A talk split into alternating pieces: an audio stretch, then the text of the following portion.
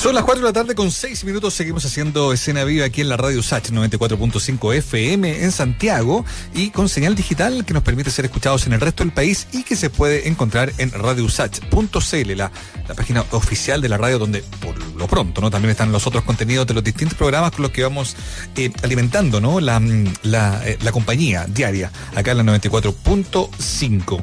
El 3 de septiembre próximo se va a estrenar Enigma, una primera película de un, eh, un eh, director llamado Ignacio Jurisic, que eh, ya la exhibió con bastante éxito en, eh, en San Sebastián y también en el Festival de Cine de Valdivia, y que ahora va a estar disponible en Red Salas y también en Matucana 100. La película es una reflexión sobre la televisión y la representación de los crímenes.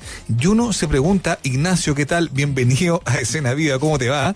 Y uno se Hola, pregunta si no tendrá esto que ver también con lo que yo recuerdo en un programa de televisión que se llamaba Enigma, ¿no? Y si mal no recuerdo lo conducía Gonzalo Eh, Muñoz. Eh, dime tú si a lo mejor es una suerte de guiño también a, a eso que en su momento aparecía en pantalla como un eh, como un eh, como un contenido, ¿no? De, de tanto interés para la gente. Bienvenido, Ignacio.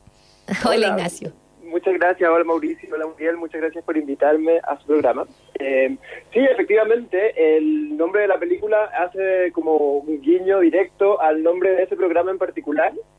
Y eso tiene una razón concreta, es que la película, si bien es toda de ficción, o sea, todos los personajes son ficticios y no existen en la vida real, sí hay una inspiración en un hecho real que fue el asesinato a Mónica Briones, que fue una mujer lesbiana que mataron en el año 84. Eh, ella era una artista y escultora, la asesinaron de una forma muy violenta fuera de una discoteca y nunca tuvo justicia su crimen y cerca de 10 años después, un poco más, incluso porque eso fue como el 2001, si no me equivoco, se hizo un capítulo de Enigma que retrataba el caso. Entonces como que de ahí nace la inspiración y por eso también la película lleva ese nombre. Oye, y el tratamiento de ese de, de ese capítulo que me imagino que pudiste ver y, y fue parte de tu, de tu proceso de búsqueda, ¿no? Eh, ¿qué, qué se veía? ¿Todavía se había mucho sesgo editorial, eh, mucho prejuicio a la hora de abordar contenidos de ese tipo? Sí, o sea, hay cosas bien terribles que igual ese capítulo, si alguien quiere, está en YouTube ahora. Yo recuerdo que cuando estábamos investigando para la película, me lo tuve que conseguir así como a la mala porque estaba de difícil acceso. ¿Ya? Pero ahora como que TVN publicó, Mm. creo que es TVN, todos los contenidos y está online. ¿Ya? Y bueno, Ya. una de las cosas como que es llamativa, primero es que toda la gente sale como rosa, nadie, o sea, muy pocas personas como que muestran la cara, en general. Mm. Y entrevistan así como al caballero que le vendió un completo un día en la tarde. Como, o sea, la gente como más cercana que decide salir en el programa es la prima. Eh, Mm. Pero hay algo muy eh, rudo eh, y, que, y que yo siento que está un poco olvidado en el término de cómo el tratamiento que usaban esos programas, porque, por ejemplo, en este capítulo de Enigma de la muerte de Mónica Briones, se muestra una imagen real de la investigación de ella muerta. Se ve la imagen, eso lo muestran en la tele, o sea, está en la, la carpeta del, del juicio, como las fotos como de los peritos, no sé cómo se llama, lo mostraban ahí en la Claro. televisión y eso era una práctica Impactante. muy común, Mm. como y que está como súper No, olvidado. y te vas más decía- atrás y, y- y es común encontrar en los periódicos, en los diarios, eh, fotos como súper explícitas de, de- de la crónica roja. Pero Oye, eh, perdón, Muriel, y es probable que también ese sesgo, por eso yo lo preguntaba, tuviera que ver también con cómo se trataban los crímenes que tuvieran que ver con, por ejemplo, en este caso, una mujer lesbiana o con, con homosexuales, digamos, ¿no? Entonces, se la, se la adjudicaba una crueldad que no era muy castigada. No sé si me, me explico bien. En, en la época era casi como, era como, bueno, ya dada su, dado lo que hacen, ¿no? Les puede pasar esto, digamos, ¿no? Era, era muy cruel la manera en que se abordaba particularmente crímenes que tenían que ver con, con, eh, con, eh, por ejemplo, en el, caso, de una mujer lesbiana, digamos, ¿no? No sé si tú coincides con eso. Eh, sí, de hecho, eh, sí, o sea, me, me parece que hay, hay algo que me llamaba mucho la atención eh, y que voy a como hacer el link. Que eh, el caso de Mónica Briones es como insigne la como disidencia o diversidad sexual aquí. Perdón que pase una moto por afuera de mi casa, muy ruidosa. Ya, ahora sí. Eh, eh, era eh, un caso insigne, ¿por qué? Porque, eh, bueno, el caso nunca tuvo justicia y de hecho el Día de la Visibilidad Lésbica en Chile, que es el 9 de julio, conmemora la muerte de Mónica. Además, el- la primera agrupación de la diversidad sexual en Chile, que fue una agrupación de mujeres lesbianas, que se llamaba Luquelén, también eh, fue eh, nació justo después del asesinato de Mónica Briones. Y lo que a mí me llama la atención es que esto que yo les decía que pasó en los 80, tam- la muerte de Daniel Zamudio, por ejemplo, no me parece que haya tenido un tratamiento demasiado distinto. si bien tuvo como más eh, mucho más revuelo mediático, eh, hay por lo menos yo sacando la cuenta cinco producciones distintas entre series, programas de televisión y películas que retratan la escena donde a él lo golpean hasta matarlo. Entonces yo me pregunté, cuando estábamos haciendo la película, ahí nace un poco también la inspiración, ¿qué ganamos nosotros con ver cinco veces distintas una escena donde golpean a un chico gay de manera muy cruda hasta matarlo? Como que de ahí también nace un poco la idea las recreaciones eh, en este tipo eh, de, formas de entregar la, información a través de la televisión es, bastante fuerte. Oye, Ignacio, recordemos que estamos hablando con Ignacio Jurisic, eh, director y guionista de cine a propósito de Enigma, que se estrena el próximo 3 de septiembre. ¿Este análisis va a también lo que pasa hoy o se queda, por ejemplo, eh, mirando esos casos que son más del pasado? A propósito de lo de Mónica y a propósito del, guiño que haces ahí al caso de Daniel Zamudio. Eh, ¿Qué pasa con hoy día eh, y desde qué lugar también nos habla ahí tu película? Sí, yo creo que es como bien fuerte porque si bien, bien hay algo del pasado, sí me parece que la película está ambientada en los 90, ese es el momento de la película, pero me parece que es un tema como muy contingente lo que me, da, me parece triste pero y tremendo, como muy fuerte. ¿Por qué? Porque, por ejemplo, eh, vino eh, el caso de Mónica, después yo digo, se relaciona de cierta forma con el caso de Daniel Zamudio, que también me parece me llamó mucho la atención a mí que cuando eh, se hizo la serie de, que se llamaba Perdidos en la Noche, que era como sobre la vida de, él, que estaba basada en un libro que hizo un periodista que es Rodrigo Fluxar, y él en, su, en la tesis de su libro era que a Zamudio no lo mataron por gay, sino que era como una suerte de como por un lado eran como las circunstancias que él estaba con una espiral de autodestrucción que lo llevó a estar en ese momento en ese lugar y además las personas que lo asesinaron eran personas que estaban como venían todos de historias de violencia y como que hablaba un poco con, como con un sesgo de clase súper fuerte. Una tesis que fue bien eh, polémica en su momento. Sí, sí, y que yo a mí me parece que esa tesis además de ser sensacionalista es súper peligrosa y mm. está el tiempo ha demostrado que estaba completamente equivocado. En, el fondo la tesis como Perdona, el fondo de la como que lo mató la sociedad, no lo mataron estos estos tipos que estaban ahí. Claro, él como que lo que hace es como sacar un poco el componente de que era gay, que eso él decía que no era importante. Y por ejemplo, después viene el crimen de Nicole Saavedra, eh, otra mm. mujer lesbiana, una chica lesbiana que mataron en Quillota, que el sujeto que la asesinó fue el chofer de la micro que ella tomó para devolverse a su casa a las 7 de la mañana, después de que ella se quedó a dormir en, una casa donde había estado una fiesta porque no quería tomar micro de noche. Entonces, realmente, ahí es el sujeto, ella solo lo que hizo fue tomar la micro para devolverse a su casa a un horario bastante normal. Y después está la, idea de que hay un componente muy fuerte de clase, y ahora tenemos el caso de Anna Cook, que fue asesinada en el 2017, y que los principales sospechosos de su asesinato son puros sujetos de clase alta. Entonces, finalmente, esas dos muertes que son posteriores a la de Daniel Zamudio, tristemente no tuvieron eh, la cobertura mediática que tuvo la de eh, Daniel, eh, refutan completamente esa tesis y también valían esta idea de que esa tesis es peligrosa. ¿Y por qué me refiero que es peligrosa? porque esa tesis eh, fue muy como escuchada y validada por la élite en general, como, o sea, él era un periodista de la revista El Sábado del Mercurio, eh, la serie salió por TVN, y en general en las personas como que como que quedó esa idea de que, oye, en verdad Samudio no lo mataron por gay. Y después tenemos todas estas muertes que vienen después, que demuestran que efectivamente como que hay, o sea, el género y la clase y un montón de cosas más, eh, como que son un hecho como fundamental de ese tipo de crímenes.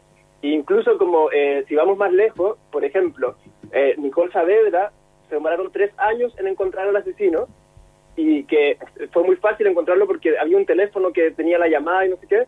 La prima de Nicole Saavedra se tuvo que encadenar a la Fiscalía de Quillota para que recién eh, pudiera como tomar más fuerza, revuelo el caso. Y en el caso de Ana Cook lleva tres años, o sea, dos años sin que haya avanzado la investigación que eso sí eh, lo tomó la prensa, además eh, eh, pensando en los canales de más, los canales de televisión, ¿no?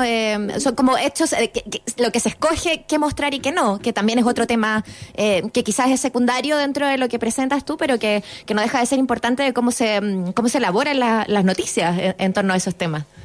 Sí, sí, exactamente. Ignacio, fueron fueron súper importantes la, la participación de tremendas actrices como Claudia Cabeza y Paula Zúñiga. Eh, bueno, también Rodrigo Pérez, otro grande del, de la tele y del, teatro. Eh, Belén Herrera, que también tiene, está ahí vinculada a la televisión. Eh, cuéntanos un poquito cómo, cómo fue, pensando en esta ópera prima también, ese trabajo desde la dirección, de la dirección de actores y, del punto de vista que, tenía que tomarse desde, desde las mujeres. sí, súper. fue un trabajo como bien eh, largo y bonito. Primero, em, con parte del elenco, o sea, que la Roxana Campos, que es la protagonista, que estaba como bastante alejada de la actuación, había dejado de actuar por un tiempo. Em, y el Rodrigo Pérez, yo había trabajado antes con ellos dos en Locas Perdidas, que fue un cortometraje que habíamos hecho antes, que fuimos al Festival de Cannes, como que tuvo como harto revuelo en ese sentido. Entonces nos conocíamos de ahí, y después yo cuando empecé el proyecto de la película, eh, yo sabía que quería que la Roxana fuera la protagonista, y mm. después eh, conversamos con la Claudia y la Paula Zúñiga, que se fueron sumando en el camino, y fue un proceso lindo en el sentido de que trabajamos, hubo como mucho trabajo de mesa, eh, como de juntarnos, y hablar eh, más que nada, bueno, de la película y de nuestras experiencias, como la, la, historia de la película, la familia está como basada en mi familia, o sea, yo crecí, tengo tres hermanas, mi mamá tiene tres hermanas y crecí como, eh, o sea, mi mamá son tres hermanas, crecí como rodeado de ella, entonces además desde chico como que tenía puras amigas, como que ese es el mundo en el que yo me muevo, por eso me parecía como honesto hacer una película de esa forma.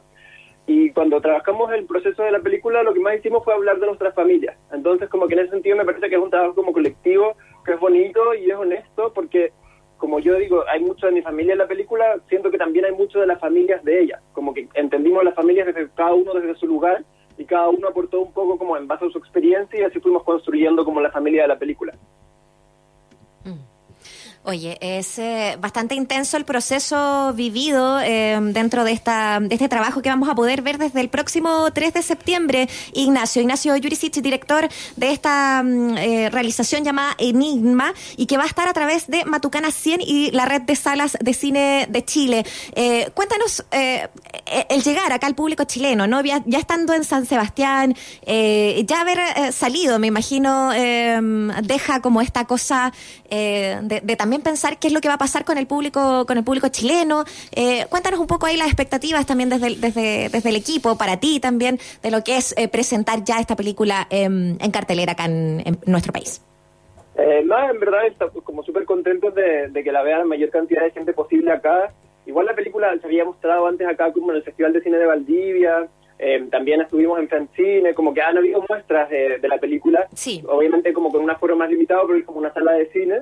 Pero ahora, y bueno, y la película de hecho se iba a estrenar originalmente en salas como en noviembre del año pasado, que se corrió eh, gracias al estallido, que estamos contentos igual de que haya pasado eso, pero eh, eh, se corrió la película. Y después vino la pandemia y también se tuvo que correr, pero ahora, o sea, es como un tiempo súper difícil para la cultura y el arte en general, como que hay una bandera súper super grande como del, de la ministra y todo, y del gobierno, bueno, como muchas otras cosas, pero... Lo que sí creo que hay una cosa bonita de lo virtual, o sea, como de esta situación terrible en la que estamos, que hay algo bueno, que de repente como en las cosas virtuales como que hay más, como siento que las películas están, la está viendo más gente, en Onda Media ha tenido como un boom de visitas, entonces como que al final eso igual me parece positivo dentro de, de esto. Eh, yo estoy de acuerdo contigo. De hecho, bueno, déjame decirte que eres la primera persona con la que hemos hablado eh, que cuando habla del estallido y de haber pospuesto algún proyecto no dice por culpa de, sino que dice gracias a. Eh, me parece muy bien situar en, en real perspectiva lo que significa, claro, el vivió lo que vivimos, digamos, ¿no? más allá de los planes inmediatos de uno, porque evidentemente todo se alteró, la vida de, todos los de todos los que vivimos en este país se alteró después del 18 de octubre, ¿no? Y evidentemente después de la pandemia. Pero claro, todos tendemos a decir, tenía un montón de cosas, pero pasó esto y, y por culpa de, o por culpa de tú eres la primera vez bueno, gracias a mi película se tuvo que posponer el estreno en salas, como sea, bueno, pero me parece está bien. Ahora, eh, tú ya abordabas un poco eso, ¿no? Eh, lo que significa, para llevar la pregunta, estar eh, estrenando en, esto, en estos contextos, ¿no? Tan especiales, pero que, claro, no son los deseables, uno quisiera estar en sala, me imagino, hacer un, qué sé yo, una fiesta de de inauguración y todo muy bien de premier, pero bueno, no se da, no es posible, pero se puede hacer acá y, y se confirma además en estos tiempos también el interés de la gente por seguir consumiendo eh, mucho material audiovisual. Eso es, es algo virtuoso dentro de lo, de lo, malo que significa estar viviendo una época tan complicada, ¿no? Tú haces la misma reflexión, ¿no? Sí, sí, estoy completamente de acuerdo. O sea, hay, eh, en ese sentido es como un buen momento para que se acerquen las películas a las personas, yo creo. Como porque, por ejemplo, Onda Media me parece que es como una súper buena plataforma. Yo hago clases en la, en la universidad y es muy bueno porque antes, incluso para los alumnos que querían ver las películas chilenas, era difícil acceder a ellas porque no estaban o como que... claro. Y muchas veces incluso hay películas que ni siquiera los propios realizadores las tienen, que se pierden, etcétera. Entonces, como ahora que estén ahí disponibles, ya es como romper una brecha, bueno, que hay un montón de brechas más todavía, pero hay como una algo súper positivo en eso. Y, claro, sí, pues concuerdo con, con, lo del estallido, que de repente no tiene planes, pero también hay que como salirse un poco de, de uno y ver lo que está pasando con el resto también. Muy bien. Pues ver el panorama amplio. Exactamente. Eso es. Sí. Oye, muchas gracias eh, por, por esta conversación, eh, por este por esta invitación también, Ignacio, a ver Enigma y, a replantearnos cómo, cómo es que vemos, cómo es que eh, recibimos también y cómo tratamos aquellos temas que suelen ponerse también en la crónica roja, pero que tienen que estar también en el debate social. Ignacio Jurisic, director de Enigma, gracias y que te vaya súper bien. Muchas gracias, Muriel. Y Éxito, Ignacio. Que esté muy bien. Un abrazo. Muchas gracias por invitarme.